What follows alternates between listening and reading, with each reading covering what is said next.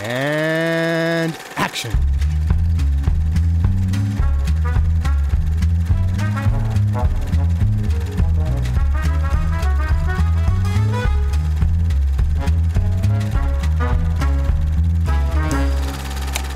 Hallöchen und herzlich willkommen zur zweiten Episode der neuen Staffel Directed by. Im Prinzip so ein bisschen irgendwie die erste Episode, weil ich werde es ja für die offizielle erste Episode ja nochmal aufgenommen haben, bis die rauskommt, aber die haben ja Max und ich schon vor Monaten mal aufgenommen und dann gemerkt, dass dieses Parallelproduzieren von zwei Staffeln nicht so wirklich funktioniert. Ja. Deswegen haben wir jetzt den Rest der Lars von Trier Staffel jetzt erst angefangen, als Hayao Miyazaki also fertig war. Und deswegen ist jetzt diese zweite Episode vom Aufnahmedatum her einfach ganz weit weg von der ersten Episode. Max ist auch gar nicht hier, weil der hat es nicht geschafft, der Witzbold. Aber den Luke habe ich dabei. Hallo, hallo. Und der Max ist dann in der nächsten Episode wieder dabei. Man muss zu seiner Verteidigung auch sagen, dass es echt schwierig ist, an diesen Film ranzukommen. Jo, wir reden über Lars von Triers zweiten Film, der auch gleichzeitig der zweite Film in der Europa-Trilogie in Anführungszeichen ist, wie er sie nennt.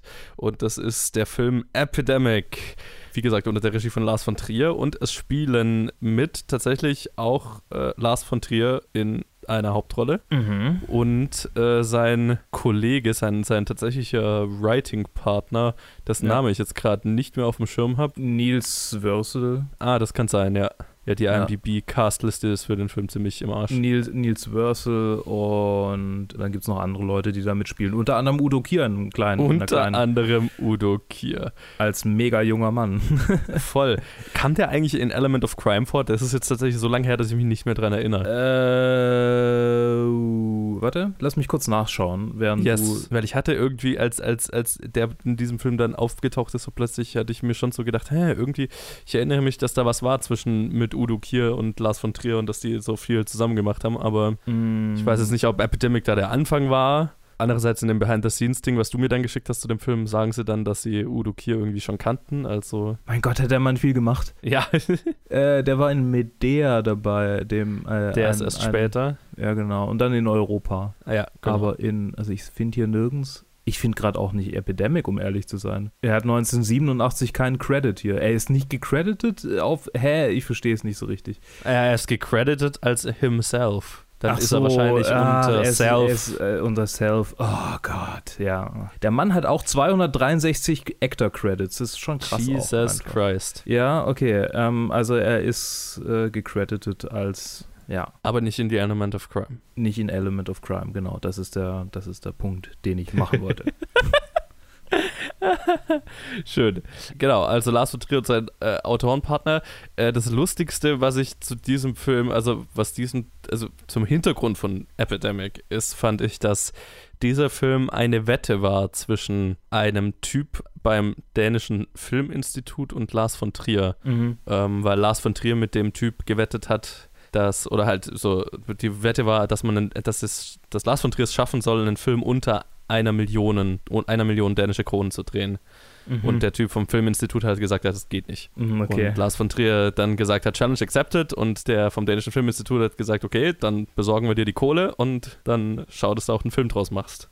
und ich glaube, am Ende hat Lars von Trier dann die Wette verloren, weil Post, mit der Postproduktion hat es dann eine Million und ein paar zerquetschte gekostet. Witzig. Äh, ja, und der Typ, mit dem er diese Wette abgeschlossen hat, spielt in dem Film mit. Nein. Ja, Wie heißt er? das ist der Typ, der am Ende auftaucht und dieses Skript abholen will. Ah, okay. Witzig. Ne? Also das ist so voll Meta, weil der Typ dann ja Ja, auch so ja. kommt, dieses Skript kommentiert, dass da ja gar nichts, dass es kein richtiges Skript ist, was das Skript für Epidemic ja auch nicht war und so, also Ja, es ist alles sehr meta in einem Film, Ja. in dem der Titel des Films die ganze Zeit oben links mit einem Copyright-Symbol eingeblendet the ist. fuck war das, ey?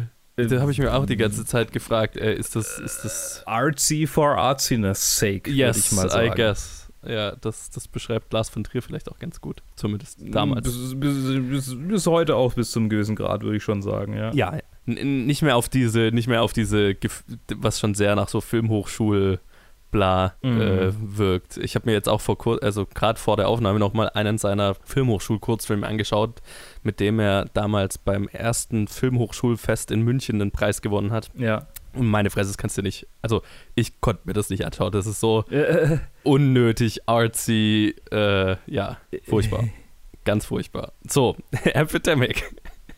Worum geht's? Es geht um einen Regisseur und einen Drehbuchautoren, gespielt von dem Regisseur und dem Drehbuchautoren Lars von Trier und seinem Kumpel, die ein Skript geschrieben haben, das sie dann verlieren, weil es, wenn ich das richtig verstanden habe, auf dem Computer verloren geht oder eine Diskette kaputt geht oder so. Ja, ich glaube, eine Diskette ging kaputt, genau. Ja, und die dann aber halt schon, schon einen Käufer für dieses Drehbuch haben und dann quasi innerhalb von einer Woche oder so ein komplett neues Drehbuch äh, schreiben müssen, weil der Typ sich halt angekündigt hat und was sehen will. Ja. Und dann beschließen sie halt diesen Film Epidemic zu machen und der Film Epidemic, also den, den wir geschaut haben, besteht dann immer aus dem Prozess, wie die beiden das Drehbuch versuchen zu schreiben und dann tatsächlich Szenen aus dem Drehbuch. Also Die- ein die- Film ja, im genau. Film. Ja. Ja, und dann halt so, so ein bisschen pseudomäßig, dass sich dann halt die Epidemie, über die sie im Drehbuch schreiben, dann wohl auch in die reale Welt, also zumindest, Mhm. dass es da so eine Parallele gibt. Genau. Das war jetzt sehr lang und kompliziert. Aber ich, ja, aber es fasst das alles ganz gut zusammen. Der Film ist auch sehr lang und kompliziert. ja, es, es, es, man könnte sagen, äh, manchmal un, also unnötigerweise so. Aber äh, ja, es ist natürlich auch alles super low budget, logischerweise, weil der Film eine low budget äh, Wette war und ähm, entsprechend es gibt kaum tatsächlich eine richtige filmische Beleuchtung. Es ist alles sehr dokumentarisch gedreht. In Schwarz-Weiß. In Schwarz-Weiß, genau. ja, es ist halt, es ist super billow. Luke, vielleicht, weil du ja jetzt erst in der zweiten Episode dazu gekommen bist, vielleicht sagst du jetzt noch einmal vielleicht ganz kurz deine Beziehung zu Lars von Trier, was du schon von ihm kennst, wann du das erste Mal was von ihm gesehen Oh hast. Falls du das irgendwie zusammenkriegst. Ja, also Lars von Trier ist schon immer eine Hassbeziehung, Hassliebe gewesen. Der erste Film von ihm, den ich gesehen habe, war Antichrist, weil ein Kumpel von mir hatte mal Zeugs getorrentet vor unglaublich langer Zeit Mhm. und hat dann tatsächlich auch eine äh, Geldstrafe bekommen, weil er Oh, Zeugs wow. getorrentet hat. Also so eine Zivilklage wurde gegen Ja. ihn da. Ähm, weil Torrenten bedeutet ja auch hochladen, nicht nur runterladen. ja, ja. Und angeblich habe er den Film Antichrist hochgeladen, also Mhm. zur Verfügung gestellt. Und natürlich sind halt irgendwelche Pakete über ihn, also ne, so funktioniert das ja, halt. ja, ja. Also er hatte den Film nie. Und so habe ich das erste Mal von diesem Film gehört, einfach per, per absolutem Zufall. Ich weiß es noch wie heute, dass er gesagt hat, ja, Antichrist, Witzig. aber den habe ich nie gesehen, keine Ahnung, was das für ein Film ist. Und der ist mir irgendwie so im Gedächtnis dann geblieben. Und irgendwann, als ich dann äh, die DVD von, von jemand, äh, bei jemand im Regal habe stehen sehen, habe ich gefragt, kann ich mir das ausleihen? Und ja klar. Und dann habe ich mir den angeguckt. So, Mhm. also ist, aufgrund dessen habe ich mir diesen Film angeguckt. Geil. Und Antichrist, äh, ich freue mich schon, wenn wir drüber reden und dass ich den dann nochmal angucken kann, ähm, hat schon diese, diese komische Beziehung, die ich dazu habe, weil so wahnsinnig viele Elemente drin sind, die ich liebe und gleichzeitig denke ich jedes Mal, ja, ich weiß genau, was du gerade tust. Und eigentlich heiße ich es nicht gut, aber andererseits finde ich es auch irgendwie cool. Und so hat sich das äh, durch, durchgezogen. Danach habe ich mir Melancholia angeguckt. Danach kamen die Nymphomaniac-Filme. Also da war dann ein bisschen eine Pause dazwischen. Sonst Ja. habe ich keinen. Ich glaube, Element of Crime habe ich mir irgendwann mal angesehen, weil der, weil der bei-.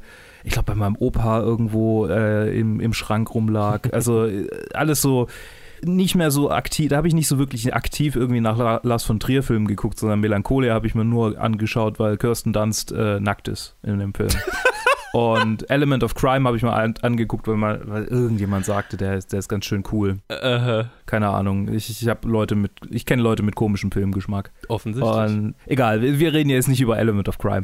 Und äh, dann kamen die, kamen die Nymphomaniac-Filme und dann habe ich mich das erste Mal bewusst damit auseinandergesetzt, dass Lars von Trier der Typ ist, der das alles macht. Und um die Mhm. Zeit rum, also davor war ja noch das mit irgendwie auf Cannes mit dem Hitlergruß und wo er sich dann irgendwie diese Mhm. Papiertüte über den Kopf gezogen hat. Und da hat man immer, habe ich halt über diese Zeit hinweg immer mal wieder was von ihm gehört. Und als dann Nymphomaniac in die Kinos kam, habe ich mit einem Kumpel, der übrigens tatsächlich äh, damals Künstler werden wollte, also der noch arziger als sowieso schon, Ah. äh, haben, wir, haben wir uns dann Nymphomaniac 1 Geil. angeguckt und es war richtig cool. Und dann kam Nymphomaniac 2, den haben wir uns auch im Kino angeguckt und der hat mich in eine tiefe Krise gestürzt. oh boy. Über den freue ich mich auch, auf den freue ich mich auch drüber zu reden. Dann kam ja jetzt die Haus der Jack-Bild und die Leute, die den Podcast verfolgen, dürften vielleicht wissen, dass das mein Lieblingsfilm 2018 war. Yes. Also hat sich Lars von Trier in meinem Herzen wieder redeemed durch diesen wunderbaren Film und diese wunderbare Porträtierung eines ähm, Serienkillers, der, der er ja ist, der unser aller Gewissen töten will mit seinen amoralischen Filmen. Mhm. Und äh, ja, ich freue mich einfach drauf, irgendwie alle anderen Lars von Trier-Filme jetzt endlich mal zu sehen. Und Epidemic war schon mal ein super Einstand, weil er halt genau das war, was ich befürchtet habe. Ja. Aber man muss sagen, also diese Udo Kier-Sequenz, wir haben ja vorhin schon über ihn geredet, die ist großartig. Das ist wahrscheinlich Ja. das Beste im ganzen Film und allein dafür hat es sich gelohnt. Also ziemlich sicher ist das das Beste im ganzen Film. Vor allem halt, weil es äh, ähm, wahr ist. Ja, genau, das wollte ich auch noch sagen. Also vielleicht, dann, dann reden wir doch gleich drüber. Also Udo sorry, Kier, ach so, genau, äh, sorry, äh, du, du, hast schon, du hast schon in Element of Crime drüber geredet, was deine Beziehung zu Lars von Trier ist, oder? Äh, genau, äh, Max und ich haben, ich hoffe, also ich habe jetzt die, ich habe jetzt die Schon eine Episode davor ne? noch mehr angeschaut. Das ist halt halt drei oder vier Monate her. Länger. Es könnte ein halbes Jahr her sein, ohne Scheiß. Äh, so fühlt sich's an. Ja, also fühlt sich auf jeden Fall an. Nee, es ist ein halbes Jahr her. Das war letztes Jahr noch. Ja, scheiße, Mann. Holy fuck. Was ist passiert? Vielleicht, vielleicht hätten wir die nochmal aufnehmen sollen. Ist halt echt so. Naja, ich, ich, ich, ich, ich, bin ich, ich werde mir die auf jeden Fall, bevor wir es releasen, nochmal anhören und dann einfach so einen Prolog aufnehmen dazu und irgendwie halt alles so. Oh, Okay. Eine Vor dann wird es so richtig arzi und Meta, so wie, so wie es im Uh. Geiste von diesem, von diesem Directed By ja auch sein sollte. Schön, ja, ist so, ist so. Äh. Ah, geil. Hier hören wir Johannes Schmidt wieder das erste Mal. Ah, schöne Retrospektive. Ja. Ja. Ich kann mich noch genau erinnern an diesen Herbsttag in München, als der Regen auf die Dächer plätscherte.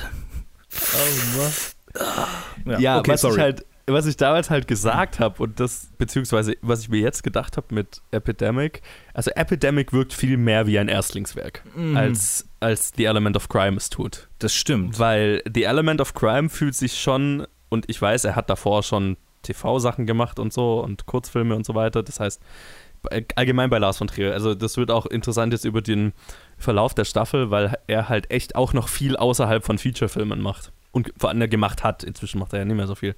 Aber wir konzentrieren uns natürlich wirklich nur auf seine Feature-Filme und vielleicht machen wir noch eine Bonus-Episode oder so zu irgendwas anderem. Aber bei The Ele äh, Element of Crime habe ich mir halt schon so gedacht, das ist schon stilistisch und so weiter sehr gesetzt, sehr äh, sicher im Umgang mit, mit diesen ganzen stilistischen Elementen. Ich weiß gar nicht, wie ich sagen soll. Mhm. Fühlt, fühlt sich nicht so wie jemand an, der, der noch unsicher ist und, sich, und vielleicht noch seinen Stil finden muss und so weiter, während Epidemic sich viel mehr so danach anfühlt. Ja. Was ich, was ich total lustig fand. Deswegen The Element of Crime ist echt so ein faszinierendes Regiedebüt auf jeden Fall. Ja, und jetzt halt Epidemic, was halt irgendwie fast mehr äh, einfach äh, die Geschichte um den Film ist interessanter als der Film selber so für meinen Mhm. Geschmack. Mhm. Und, und dadurch ist der Film hat, bekommt halt so eine Meta-Ebene. Es ist halt mehr so ein, fast mehr ein Experiment als ein Film. Das, was du gesagt hast mit der Wette, das hat mich sofort an, äh, ähm, sag mal, was ist denn los mit mir hier, äh, äh, Werner Herzog erinnert, Mhm. der ja einen, Film oder einen Kurzfilm gedreht hat oder als himself in einem Kurzfilm auftritt, der eigentlich kein Kurzfilm ist, sondern einfach nur eine Dokumentation dessen, dass er eine Wette, äh, einen Wetteinsatz einlöst, der darin besteht, dass er seinen Schuh isst. Ja. Und so fühlt sich das auch an, wenn du mir davon erzählst, dass das hier eine Wette war. So, so, so dummer Shit, den die halt irgendwie gemacht haben und Ja. sich für mega so, wir können das alles verkaufen, wir machen das Ja. alles zu Kunst hier. Ja, genau. So fühlt sich das an. Ja, und äh, ganz viele Elemente. Also ich, äh, vielleicht so allgemein gesagt, ich bin jetzt nicht der größte Fan von Epidemic gewesen.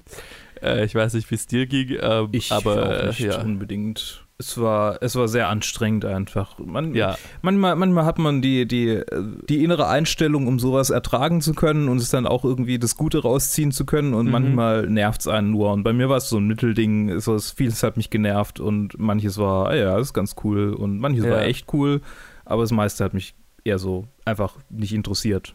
ja. Ja, das Ding ist, ich, ich hab, wusste, habe erst hinter, hinterher erfahren, dann so, als ich mich, als ich dann den Film recherchiert habe, weil ich habe, ich schaue immer den Film und recherchiere dann hinterher. Und erst dann halt in meiner Recherche habe ich dann erfahren, dass es halt eine Wette ist und dass der ganze Film ein Experiment als ein richtiger Film ist. Hätte ich das gewusst, bevor ich ihn angeschaut habe, ich glaube, dann hätte ich ihn anders angeschaut. Mhm. Ähm, so habe ich mich halt über den Großteil einfach gefragt, why? Ja. und er ist halt, dadurch, dass er so low budget ist und, und du halt irgendwie, also ich finde, man hat, ich hatte schon sehr oft das Gefühl, hier wird jetzt gerade Strecke gemacht oder hier wird jetzt gestreckt, also wo die dann damit mit der Farbe an der Wand ihre, ihre, ihre Drei-Akt-Struktur malen und so weiter und es fast schon einfach so eine Doku ist darüber, wie die halt hier ihren Plot äh, ihren, ihren, ihre Story breaken und so weiter. Mhm. Und das eine Kameraeinstellung ist und halt einfach immer nur gefadet wird, wie die halt irgendwelchen random Shit machen und es halt nicht besonders interessant ist und so weiter. Ja. Habe ich mich halt die ganze Zeit gefragt, okay, was machen wir hier gerade? Ja, das genau. Ist jetzt so eine weirde Selbstbeweihräucherung. Wir lassen euch in unseren kreativen Prozess schauen. Schaut dem Genie ja. bei der Arbeit zu oder ist es jetzt einfach nur, wir müssen Strecke machen? Das ist aber häufig irgendwie so bei diesen, bei diesen Filmen, die man irgendwie, ich weiß nicht, ob du häufig auf Ausstellungen gehst. Ich gehe auch nicht häufig auf Ausstellungen, aber manchmal, manchmal ähm, gibt es da irgendwie so Räume, in denen dann diese, diese klischeehaft riesigen Fernseher stehen. Mhm. Von denen gibt es irgendwie in den Stuttgarter ähm, Ausstellungshallen und so ganz viele ja. gefühlt und alle stehen irgendwie im Kubus. Und dann läuft da halt irgendwas. Und irgendwie, so eine Videoinstallation. Ja, genau, eine Videoinstallation. Mhm. Und du sitzt dann da und denkst dir so, ja, ich kann jetzt hier sitzen und vielleicht noch was äh, essen äh, oder ich gehe jetzt einfach weiter und setze mich irgendwo anders hin. So. I, don't, I don't really care. Ja. Und äh, das ja, sowas ist das irgendwie. Und, und es bringt einen auch manchmal zum Nachdenken dann, weil, weil du da sitzt und denkst dir so, warum habe ich das jetzt angemacht? Warum gucke ich es weiter? Warum, warum, ja. was, was passiert, was mache ich gerade eigentlich mit der Zeit? Vielleicht, vielleicht ist das ja auch ein bisschen, natürlich ist es keine Intention, aber man kann rein interpretieren, dass man sagen kann, so, hey, Vielleicht will er uns einfach nur zeigen, was tut ihr eigentlich mit der Zeit, die ihr damit verbringt, Medien zu konsumieren. es ist verlorene Zeit. Hm. Mhm, mhm. Aber nee, natürlich ist es nicht so. Nein. Ist doch schön, wenn man, wenn man dann zumindest ein bisschen in die Introspektion kommt. Ja, schon. Ich, ich versuche mich jetzt gerade zurückzuerinnern, wie, ob, ich, ob ich solche Gedankengänge dann hatte. Ich glaube, ich war eher so. Ich habe sie jetzt, wo ich drüber rede. Ja, ich, ich hatte sie nicht, während ich, während ich ihn angeguckt habe, war es äh, pure Langeweile. Ja, bei mir, also meine Gedankengänge, während ich ihn angeschaut habe, gingen mehr so in die Richtung okay, was ist in deinem Hirn vorgegangen, als du diese Entscheidung gemacht hast und warum ist das so, wie es ist? und ich glaube, aber ich, das, das lustig, das wird lustig, weil das wird sich, glaube ich, über den Großteil der Staffel durchziehen, dass ich diese Aussage wahrscheinlich bei einigen Filmen mal bringen werde. aber Epidemic war schon ein spezieller Fall, einfach weil es halt, also, und da, da würde mich faszinieren, mit Lars von Trier tatsächlich den Film anzuschauen und dann einfach zu jeder einzelnen Szene so die, die Backstory zu hören warum mhm. ist es so entstanden und ich habe das starke Gefühl, dass halt bei ganz, also bei 70 Prozent einfach nur die Aussage ist, ja, das ist uns halt an dem Tag eingefallen und wir mussten den Film ja auf 90 Minuten bringen, also ja. also so Sachen und es gibt halt so random Sache-Szenen, wie zum Beispiel ganz am Anfang mit dem Taxifahrer, der mhm. nur rückwärts fährt und so und dann einfach nur lacht, was ja, ja. und der Taxifahrer, also der, der den Taxifahrer spielt, ist ein Kumpel von ihm und der hatte zu dem Zeitpunkt keinen Führerschein, konnte nie Auto fahren. Und das heißt, er ist halt einfach aus Versehen, ja. das ist tatsächlich aus Versehen passiert, dass er einfach rückwärts gegen das nächste Auto gefahren ist. Ja. Und dann einfach angefangen hat zu lachen und dann haben sie halt das zu der Szene gemacht. Und die ist jetzt halt noch im Film, weil We need time. I guess. Wahrscheinlich fanden sie es auch. Also der ganze Film fühlt sich halt auch wie so ein In-Joke an, ne?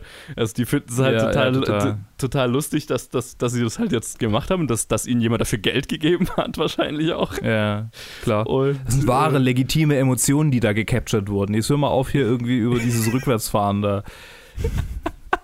Aber vielleicht haben sie sich ja wirklich gedacht, so geil, Mann, das ist richtig, das, das, das bringen wir rein. Heute wäre es halt irgendwie ein ulkiges YouTube-Video. Ja, ja, voll. Oder so ein, so ein witziger Bonus-Content. Ja.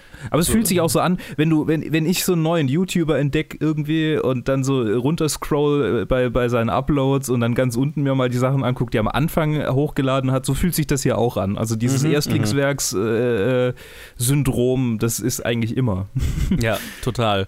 Und deswegen ist es so skurril, dass es halt nicht das Erstlingswerk ist. Ja. Wir könnten vielleicht über die einzelnen Parts, die dieser Film hat, reden, weil ich meine, der hat theoretisch ja schon irgendwo eine Story. Ja. Aber pff, es sind dann mehr so einzelne, also der ist schon gespickt von so Einzel Elementen, Einzelszenen, die halt, also wie jetzt diese Taxifahrt oder Nicht-Taxifahrt ist so ein Kurzbeispiel dafür, einfach, einfach so was, was halt drin ist, aber halt einfach nichts mit irgendwas zu tun hat.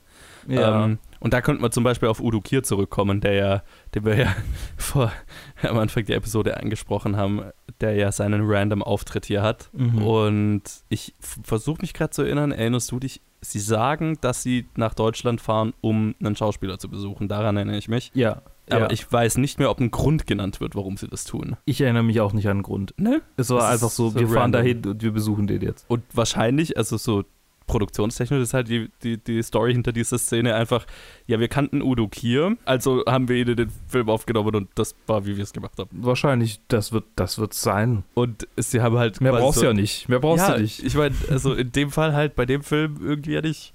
Und was ich ja tatsächlich cool fand, war dieser Roadtrip, den sie halt machen und dann tippt halt der eine, während er fährt und bla. Mhm. Ähm, das fand ich irgendwie ganz lustig. Da war diese Random-Szene, wo sie dann einfach ihre gesamte Strecke aufzählen, an welchen deutschen Städten sie alle vorbeifahren. Ja, komm, ich mal, ist kurz. ja, es, und ich meine, da, da sowas finde ich dann ja schon eben wieder wieder lustig. Das ist so ein bisschen mein Humor. So, du, du, du ziehst etwas total Sinnloses und Langweiliges einfach so lang raus, bis es schon wieder witzig wird. Ähm, so, Ja. das ging mir da zumindest so. Ja, und dann haben wir halt Udo Kier, der die, die Story erzählt, die ihm seine Mutter erzählt hat, bevor sie gestorben ist. Und zwar die Story darüber, wie er geboren wurde. Als, wo war der Ham, sind, wo sind sie? In Hamburg? Nee. In Köln. Nee, in Köln. Genau. Ich meine, also er ist in Köln geboren, aber ich schätze mal auch, dass das in Köln spielt. Ja, ja, ja, ja. Sie sagen es ja auch. Ich weiß nicht, wie ich jetzt gerade auf Hamburg gekommen bin. Ja, ja, und so halt die, die Story, also er ist wohl auch tatsächlich während der Bombardierung von Köln geboren oder in, in diese, Ja. um diese Zeit geboren. Nee, das war alles, das war alles echt. Ja.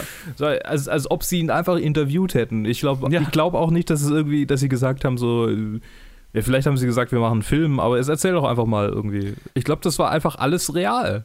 Ja, ich, ich glaube halt echt so, die sind zu dem gefahren und haben so gesagt, hey, willst du in unserem Film sein?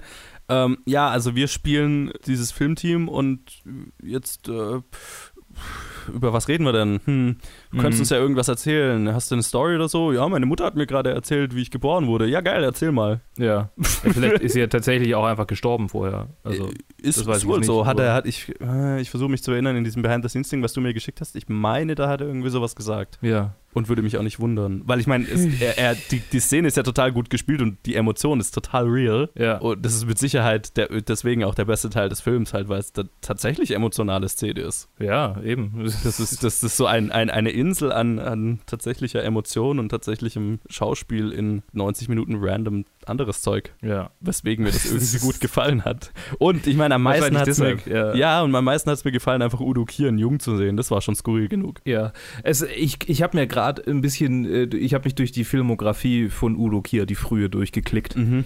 Äh, er hat ganz schön viele 70er Jahre Exploitation-Filme gemacht. Okay. Sehr schön, sehr schön.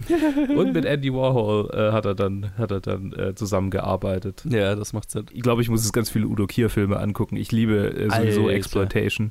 Er ist halt irgendwie, also äh, Udo Kier hat diesen, diesen Exploitation-Charme auch nie abgelegt. Ich meine, das macht er ja bis heute. Siehe Iron Sky. Ja, so. ja, ja. Ich weiß noch, ich habe das erste Mal Udo Kier gesehen in dieser Kika-Serie, beziehungsweise die Was? lief, glaube ich, im ZDF.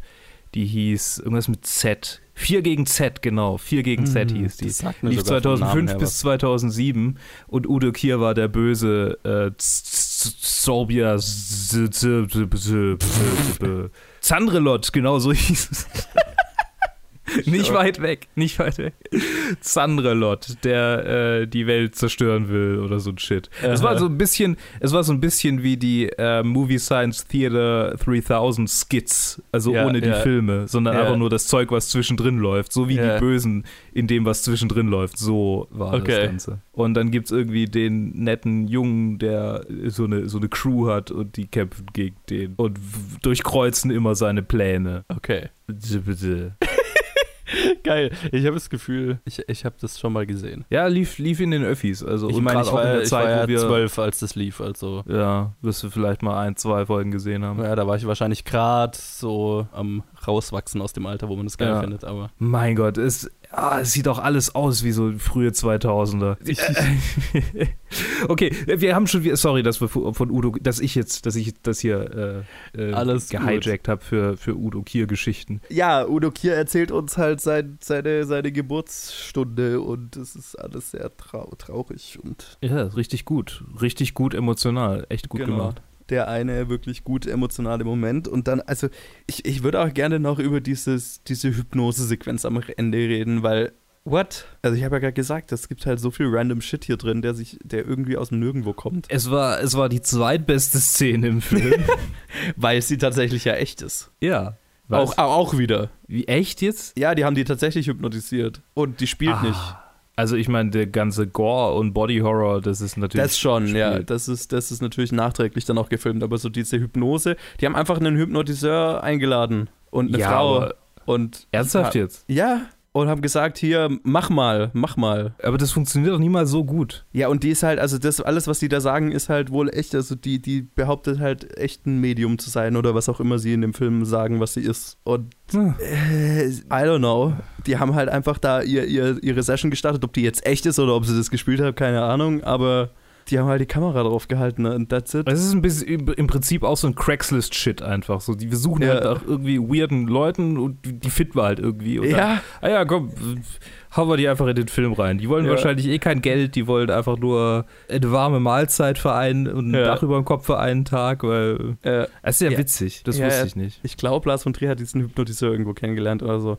Ich meine, er hat ja eh dann, also im nächsten Film reden wir ja auch nochmal drüber, da hat er ja auch so, das ist ja dann ein zentrales Element Hypnose. Das, ja, das ist klar. Er war ja auch in Element of Crime ein zentrales Element. Stimmt, ja, genau. Es ist, also es zieht sich ja so durch. Er hätte man genauso gut auch die Hypnose-Trilogie nennen können. Ja, Weil ja. ich weiß nicht so recht, äh, was das alles jetzt unbedingt mit Europa zu tun haben soll, außer halt, dass alles in Europa spielt oder Bezug Ja, halt, also beim, beim, bei Element of Crime und Europa macht halt Sinn, ne?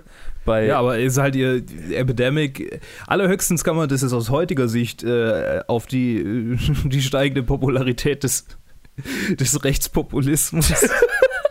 I don't know. I don't fucking know. Uh, und ich meine, sie fahren durch zwei europäische Länder, I guess. Uh, und uh. ich meine, so das übergeordnete Thema, was er halt gesagt hat, womit sich die Europa-Trilogie beschäftigt, ist ja irgendwie so das, die, das, das Verarbeiten von der europäischen Vergangenheit und so weiter. Das ist halt in dem Film halt. Ich, du, ja, Udo doch, die Pest, dann ist die Pest. Und Udo Kier, der ne, von der Bombardierung erzählt und so. Ja, das, das auch. Ja, aber ich meine, das zentrale, das zentrale Element des Films ist ja dann tatsächlich, also Seuchen und die Ja, das stimmt. So. Ja, klar, dann, das ergibt dann schon Sinn. Ja. Ich meine, okay. ist ja auch so, es ist ja auch sowas, äh, mit dem man sich gern beschäftigt. Wenn man, wenn man sich mit der Vergangenheit beschäftigt, dann kommt man irgendwie nicht umhin, sich mit diesen riesigen Seuchen und Massensterben und so zu beschäftigen, weil das halt was ist, zu dem es einem hinzieht, wenn man geschichtlich interessiert ist.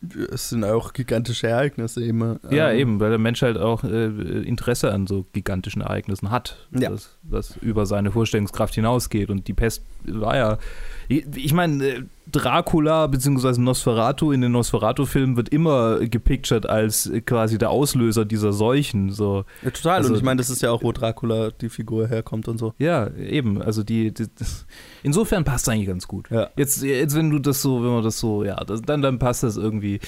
Zumal ja schon ganz viele Trilogien kursieren, die nur lose zusammenhängen. Sie Cornetto. Total, ja, ja. Ja, tatsächlich hat das, hat die Europa-Trilogie eine stärkere thematische Throughline als die Cornetto-Trilogie. Das stimmt, das stimmt. Äh, jetzt, wo du es sagst. Geil. Ja, es ist, es ist, ich fand es nur so weird, weil halt Epidemic halt einfach so der, der, der offensichtliche. Es, es fühlt sich out of place. Es fühlt sich total out of place. Weil du hast halt so mit Europa und Element of Crime, das sind halt zwei richtige Filme und das sind auch Themen, also gerade Europa natürlich total beschäftigt sich nur mit Europä äh, vor allem deutscher Vergangenheit und so weiter. Mhm. Und Element of Crime ja auch, also ganz viel, weil das ja, ein Europa, ja. ein zerstörtes Europa ist und da sind noch Altnazis, die da rumrennen und so. Ja. ja, und Element of Crime ist dann halt so ein, ein random random Zwischending. Und das Lustige ist ja auch, dass er irgendwie, ich glaube, dass dieses Europa-Trilogie angefangen hat, äh, tatsächlich mit Element of Crime erst so gesagt hat, dass das dann Teil 2 der Europa-Trilogie sein wird. Wie, also du meinst Epidemic? Ja, mit Epidemic, genau, genau. Ja. Oh, es, alle drei fangen mit E an. Ja, ja, das heißt auch die E-Trilogie. Oh, okay. Alter. E-Europa. Die ganzen, die ganzen e Numerologen und, und Symbologen waren schon alle vor mir da. Ja, ja, ja, ja. Es gibt auch irgendwie so ein, so ein Blu-ray oder so ein DVD-Cover, wo die wohl alle drei drin mal waren. Ich glaube, es ist auf IMDb, wenn du durch die Cover okay. bei irgendeinem der Filme gehst, dann ist da so ein Dreieck und oh, ja, ist ein stimmt, E in der Mitte. Bei, oh, tatsächlich. Oh ja, das, das habe ich jetzt sogar wahrscheinlich schon das dritte Mal angeguckt. Und es, es heißt Four Disc Hypnotic Edition. Also, oh mein Gott. Ich glaube, das war einfach Suggestion. Ich habe das Cover einfach gesehen und habe es diese ganzen Sachen gesagt, ohne dass es meine eigene, mein eigenes Wissen war, sondern es wurde mir nur autosuggestiert durch, diesen, durch dieses Bild hier. Yes. Sehr schön. Was man schon sagen muss, ist, dass die visuelle Umsetzung zwar von den anderen beiden abweicht, aber dann doch einigermaßen im Thema bleibt, nämlich einseitige Farbschema, äh, ja, ja. einseitiges mhm. Farbschema. Das stimmt, ja. Interessant ist ja auch, dass äh, Lars von Trier, da kommen wir dann später noch dazu, da sind jetzt die Filme nicht dabei, er hat ja diese Dogma-Bewegung dann gestartet. Mhm. Ähm, ich weiß nicht, ob die dir was sagt. Nee, erzähl mir mehr. Nach The Idiots oder wie auch immer der Film heißt, oder ich glaube mit ja. dem Film oder davor, irgendwo um den Dreh, hat er eine Bewegung in Dänemark ins Leben gerufen, wo einige Filmemacher sich dann auch verpflichtet haben, quasi einem strikten, einer strikten, einem strikten Dogma zu folgen, wie sie Filme machen wollen. Ähm, nämlich einem absoluten Realitätsbezug, wo sie quasi auf jegliche Form von künstlichem Licht verzichten und so. Aha. Also so super artsy, wir wollen so nah an der Realität sein wie möglich. Und das Lustige ist halt, dass Lars von Trier sich dann ziemlich schnell davon verabschiedet hat, nachdem er es ins Leben gerufen hat. Aber Epidemic würde der ja voll reinfallen. Ja, total, total. Ist interessant irgendwie. Gibt es da, gibt's da berühmte Filme, die aus dieser, aus dieser Dogma-Bewegung dann irgendwie entstanden sind? Das müsste ich, das werde ich noch recherchieren, wenn wir dann in seiner Filmografie da tatsächlich hinkommen. Ich weiß, dass The Idiots oder wie auch immer der Film heißt, ich habe jetzt gar nicht auf dem Schirm. The Idiots heißt er, ja. The Idiots, genau. Ähm, der, einer der ersten Filme in diese, also wo es dann offiziell hieß, das ist ein Film nach nach der Dogma-Bewegung, so eine. Ja. Ach, die Idiots habe ich übrigens auch gesehen. Ah, mh. Das ist einer der wenigen Filme, die in Mainstream.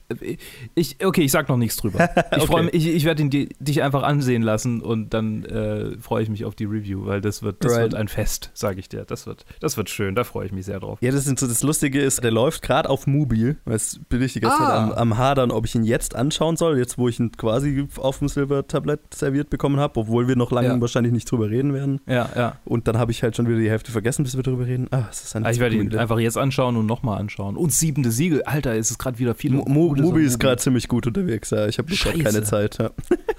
Und Orgy of the Dead. Oh nein! Aber der ist ja gerade erst reingestellt. Ist ja, okay. ich glaube, Idiots dürfte bald schon wieder raus sein, da weiß ich gar nicht. Und Touch Me Not, zu dem wollte ich mal eine Review mhm. machen. Ah, okay, okay, okay. Sorry, das ist, das ist jetzt so. Ich muss äh, Mubi gucken. Oh Gott, ich muss so viel gucken.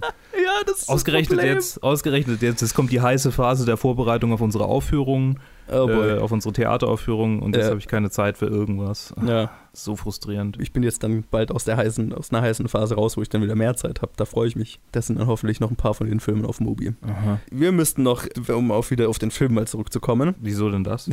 Gute Frage. Ist das Top 250 oder was? äh, wir haben noch gar nicht wirklich über die Story des Films geredet. Ist dir aufgefallen, dass das Skript, was die beiden am Anfang schreiben, und dann verlieren, die Element of Crime ist. Ah, oh, nee, ist mir nicht aufgefallen. Weil, also vielleicht ist mir aufgefallen, dann habe ich es wieder vergessen. Weil das Skript, das sie die, benennen sie ja die ganze Zeit mit dem Titel The Cop and the Whore oder so ähnlich. Ja. Und das ist, worum es in Element of Crime geht. Ah, ja, stimmt. Bestimmt habe ich das irgendwo in der Trivia gelesen und dann wieder vergessen. Das fand ich auf jeden Fall lustig. So, und dann ist ja unsere Hauptstory, dass die beiden halt einfach ein Drehbuch schreiben. Yo. Und das waren wahrscheinlich so die, für mich die langweiligsten, alles, was mit diesem Drehbuchprozess zu tun hatte. Also, mhm. so prinzipiell, also, als, als ich mich interessiert ja sowas schon immer einfach so weil ich so filmversessen bin. Und ich fand so erst diesen Ansatz lustig, also gerade diese Szene, wo die dann ihren, ihre, ihre, ihre Storystruktur auf die Wand malen habe ich mir so mhm. gedacht, mhm. aha, ist das, haben die das jetzt für den Film gemacht oder ist das, wie die wirklich ihre Stories breaken? Stellen sie ja. sich wirklich eine weiße Wand und kritzen damit Farbe drauf rum. Habe ich mir so gedacht, ja. da bevorzuge ich mein Whiteboard, aber das fand ich zumindest halt am Anfang kurz lustig und dann war es halt wieder langweilig.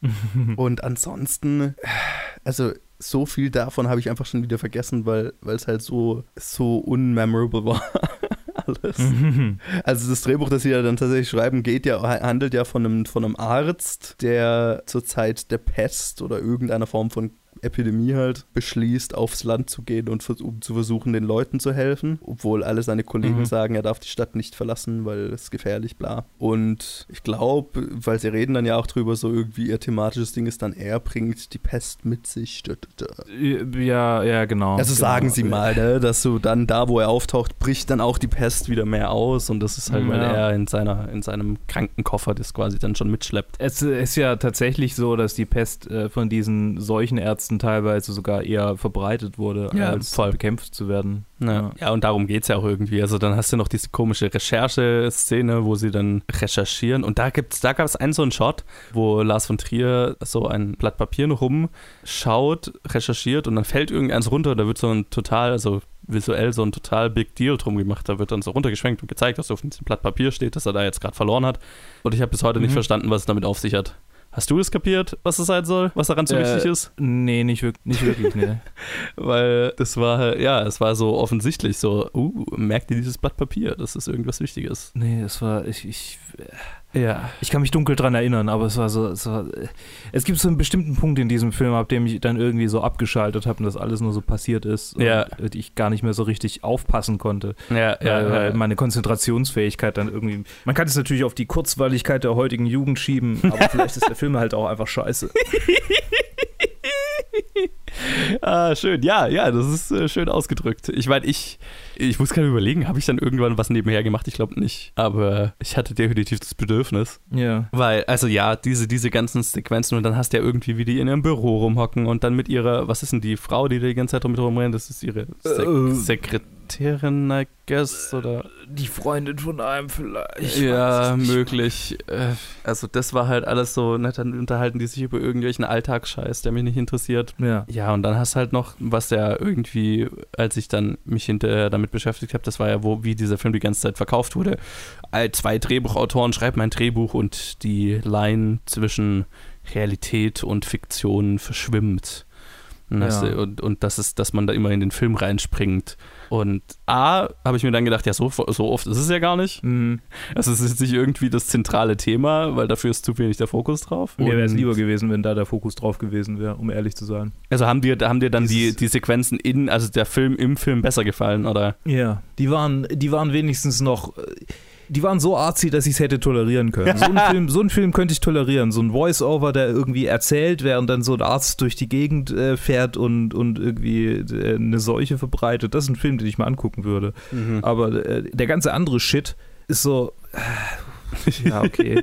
Jetzt werdet ihr irgendwie auch krank, I guess, aber nicht so wirklich. Ja, aber halt in der letzten Szene dann so, ne? Ja, eben in der letzten, aber nee, es gibt ja auch eine Szene, wo einer von denen irgendwie im Krankenhaus liegt. Und ja, aber das hat ja auch irgendwie nichts damit zu tun, oder? Also ja, das, das hat damit, genau, und das ist so, das ist ein Bait and Switch. Da denkt ja. man sich, ja, okay, uh, jetzt, jetzt kommt die Epidemie. Okay, jetzt verstehe ich, jetzt kommt, jetzt kommt äh, das in die echte Welt. Ah, ja, okay. Ja, genau. Und dann passiert doch nichts. Okay. Und er liegt halt im Krankenhaus und hat es dem anderen nur nicht gesagt, dass er eh dahin musste. Ja, so. Okay. Ich kann mir vorstellen, wie sie das geschrieben haben, wie sie gesagt haben, so, ah, ah ja, okay, und dann kommt das nach, nach und nach und nach ja. und nach und ja, dann wurde es irgendwie doch nicht so. Ja, und das Lustige ist ja immer, weißt du, immer wenn, wenn, du, wenn, ich da, wenn wir jetzt drüber reden, dann denke ich mir halt, ja, und in den meisten Fällen ist es halt der, der Grund dafür, dass dann nicht mehr draus ist und so weiter dass sie halt kein Geld hatten und sich halt ja. die Make-up-Effekte dann halt für die letzte Szene aufgehoben haben oder so. Mhm, ist so, was ich hoffe, alles. dass das der Fall ist, weil dann, dann kann ich es irgendwo nachvollziehen. Naja, ich meine. Äh, aber es macht halt nicht besser. Eben. Es ändert ja nichts an dem Film. Nee, überhaupt nicht, leider. Ja, ich, ich, fand die, ich fand auch die Arzt, also der Arzt, der da irgendwie rumreist, also A, ist es ja nicht viel. Also wir haben diese komische eine Sequenz, wo er halt mit diesen anderen Ärzten streitet. Mhm. Und da weiß ich, was du meinst. Das war so ein bisschen stilistisch, hatte mich das so ein bisschen an Element of Crime erinnert, ne? Das war alles ja. so ein bisschen heitend und hat mich mehr, mehr verwirrt, als dass es mir geholfen hat. Aber was ich ja ganz lustig fand, ist dieses Bild von dem Typ, der am Seil hängt und da mit, mit dieser roten Kreuzflagge rumfliegt. Ja, das ist ja auch der, der, der, der DVD-Box-Shot. Ja, das oder, ist der Shot, der Poster-Shot, der überall zu sehen der ist. Der Poster-Shot, ja. Was halt eigentlich im Film eigentlich Außer, nichts zu tun hat, aber. Die, die, die, die Szene von dem, von dem äh, Schwarzen, der im Sumpf stirbt Das ist auch so ein DVD-Shot. Ah, okay. Box-Shot. Ah ja, right, right. Da habe right, ich die, ja. da habe ich die DVD-Fassung irgendwo mal im Ladenregal Mhm. stehen sehen. Äh, Da erinnere ich mich dran. ja, einfach durch dass ich gesehen habe, oh, Gesicht. So. Genau, wo, Ja. wo er dieses, dieses, was auch immer, warum das, warum er sagt, was er da sagt, weiß Gott. Alter, da- okay, da, da war ich da völlig raus. Diese ganze Sequenz, wo, wo der, der den Taxifahrer am Anfang spielt, dann halt diesen Priester spielt und Ja. die haben irgend so ein philosophisches Ding und in dieser Welt, in der die sind, ist er seit einer Woche Priester, weil halt irgendwie alle tot sind und deswegen hat man keine richtige Priesterausbildung mehr, I guess. Ja, Ja, Okay, that's an idea. ja. Und dann haben die ihre komische Unterhaltung und gehen in diese, in diese Sumpf oder Es sieht aus wie ein Sumpf. ja, oder halt. Aber in. Schwarz-Weiß sieht jedes Gewässer aus wie ein Sumpf, muss man sagen. ja, oder was auch immer. äh, So ein, so ein, so ein Tümpel, keine Ahnung.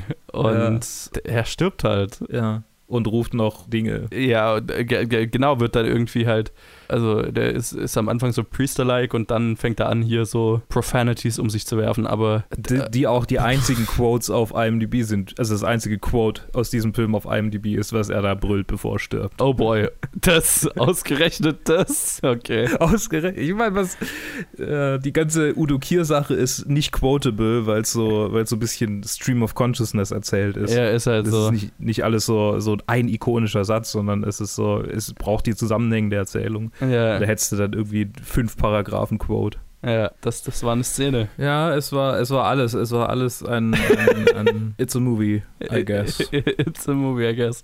It's eine, ist, eine, ist, eine, ist eine lustige Wette, schätze ich mal. Ja, war bestimmt auch Alkohol involviert. Ja, so, so, äh, ich, Psy ich werde Psycho dir psychotrope Substanzen. Ja, genau so. Ich werde dir schon, zeigen. Ich werde einen Film unter einer Million machen. Ja, wenn du das schaffst, dann besorge ich dir die Kohle. Bla, bla, bla. Ja, genau so. Ja, über den Typ können wir, also äh, ne, der, der, der Typ, der dann halt am Ende auftaucht, ne, das ist der Typ, habe ich ja schon erzählt. Und Der dann haben wir diese, diese, nee, Ach so, nee, nee, ja, der, der, das Skript der abholt. Wetttyp, der Wetttyp, ja, ja, okay. Ich bin schon, ja. Ja. Da- das, die Szene fand ich ja doch irgendwie ganz lustig, wie die da am Tisch sitzen und der das Skript kacke findet. Ja, äh, I guess. ich will nur noch über die letzte Sequenz reden. Alles andere ist mir wirklich egal. Tu es, tu es, rede über die letzte Ja, die Sequenz. letzte Sequenz ist großartig.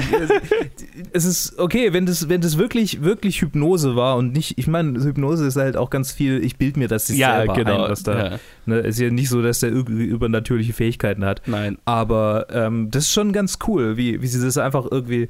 Andererseits, wenn ich so drüber nachdenke, wenn, wenn das wirklich, wenn das wirkliche Hypnose war, dann finde ich es eigentlich nicht mehr gut, weil die das halt einfach haben laufen lassen. Ja, das, das habe ich mir halt auch gedacht. Also, Ja, we- wenn's, ich dachte die ganze Zeit, okay, ist halt geschauspielert, ist echt cool, ist richtig gut. ja, also nach Aber allem, wenn was das ich gehört habe, war das keine geplante Reaktion und die haben halt einfach die Kamera laufen lassen, während die Holy- halt da was ihre Tortur durchlebt hat oder was auch immer. Dänisches Kino. Oder generell Lars von Trier, glaube ich. Aber so mitteleuropäisches Kino Äh, ist schon, ist schon viel einfach, auch viel ja. übler Scheiß passiert, muss Ja. man schon sagen. Skandinavisch, also Deu ne, ne, osteuropäisch, skandinavisch, deutsches Kino, da ist schon. Ne?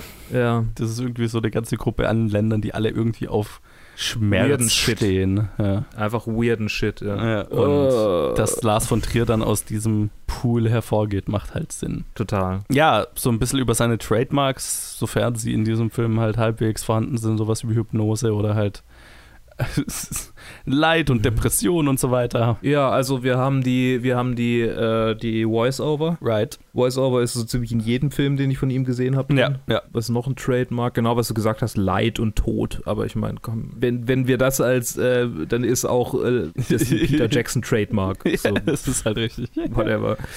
Ja, aber halt, er, er steht Ähm. halt auf sehr, auf, auf verstörende Elemente und Ja. Lange, lange, lange, lange Shots, Ja. also lange Takes. mhm. Ist auch so. Und dann auch, in dem war es jetzt nicht so sehr so, aber in Europa finde ich es ganz krass so, ähm, ganz häufig diese, diese Nahauf also super Ja, ja. Nahaufnahmen Mhm. vom Gesicht und Uh, in Ja, auch in Europa kann man auch echt viel über den Stil reden, der ist. ja, also das sind alles so, das ist, man merkt schon, man merkt schon, dass ein Lars von Trier Film ist, allein schon dadurch, dass er mitspielt. aber man merkt so an, an bes- bestimmten äh, Ele- Elementen, es stimmt schon. Das Ja, so, aber halt gar nicht mal so viel, ne? So, es ist ja, halt. ja, aber da zeigt äh, sich schon, da zeigt sich schon diese mega narzisstische, aber gleichzeitig auch fatalistisch menschenfeindliche Haltung irgendwie Ja, in ja, ihm. Die zeigt stimmt. sich da schon in bestimmten äh, Aspekten. Mhm. Also halt gerade, dass es irgendwie darum geht, dass er selbst stirbt, so und er so sein, sein also er stirbt ja nicht wirklich im, im, am Ende vom Film, aber halt er, er, er steckt sich auch mit der Seuche an. Ja. Und äh, das ist halt so diese, wir, wir, wir sind so äh, von uns selbst überzeugt, dass wir etwas, etwas Übernatürliches auf diese Welt holen. Ja. Also ja, das, ja. Sie, quasi diese Selbstüberhöhung der eigenen, der eigenen Fähigkeiten als Screenwriter, die da so ein bisschen drinsteckt, zumindest ein, ein, ein Körnchen Wahrheit. Es steckt schon drin. Es Ja. schon. Allein schon, Und dass man das, das- zum Thema macht, so, ne? Ja, ja. Das ist schon sehr, Ja. sehr so narzisstisch und Mhm. sehr. Insofern, keine Ahnung, wenn man totaler Lars von Trier Geek ist und diesen Film noch nicht gesehen hat, dann klar, Ja, go ahead. ja. Aber Das ist aber, glaube ich, der einzige Kontext, in dem ich irgendjemand diesen Film empfehlen würde. ja, absolut. Oder wenn jemand einfach einen Shit-Taste hat. sure. Weil also äh, für mich ist es halt auch so, im, im Zuge dieses Directed-by-Formats, da bin ich halt auch nicht böse, dass ich den angeschaut habe, weil ich finde es ja, Ja. faszinierend, so als im Kontext von der Filmografie sowas dann zu sehen, ne? Aber Ja. hätte ich den jetzt random ausgewählt, so, oh, ich habe jetzt Bock auf einen Film, oh, das schaut Nee, da interessant wär ich- da aus. wär ich- da, Ja, da, ja. da hätte ich auch nicht gesagt, das schaut interessant aus. Da hätte ich gesagt, das sieht aus wie ein Stück Scheiße.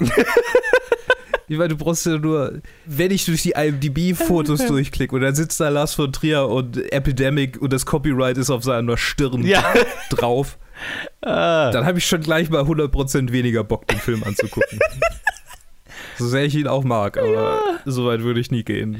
Das freiwillig, also freiwillig, ich meine, ich habe das ja jetzt auch freiwillig gemacht, Ja. aber nee. Also, äh, long story short, ja, it's a, it's a mess. It's ja, a, it's a es, mess. Es ist mehr ein, eine, eine lustige Anekdote als ein wirklicher Film. Ja. Und deswegen halt irgendwie ein, ein weirder und äh, ja, ich komme nicht drüber weg, dass das halt nicht der, sein Erstlingswerk ist. Es macht Sinn, dass es unter den ersten Paar ist, aber dass es halt nicht sein Erstlingswerk ist und das Erstlingswerk tatsächlich ein kompetenter, kompletter Film ist.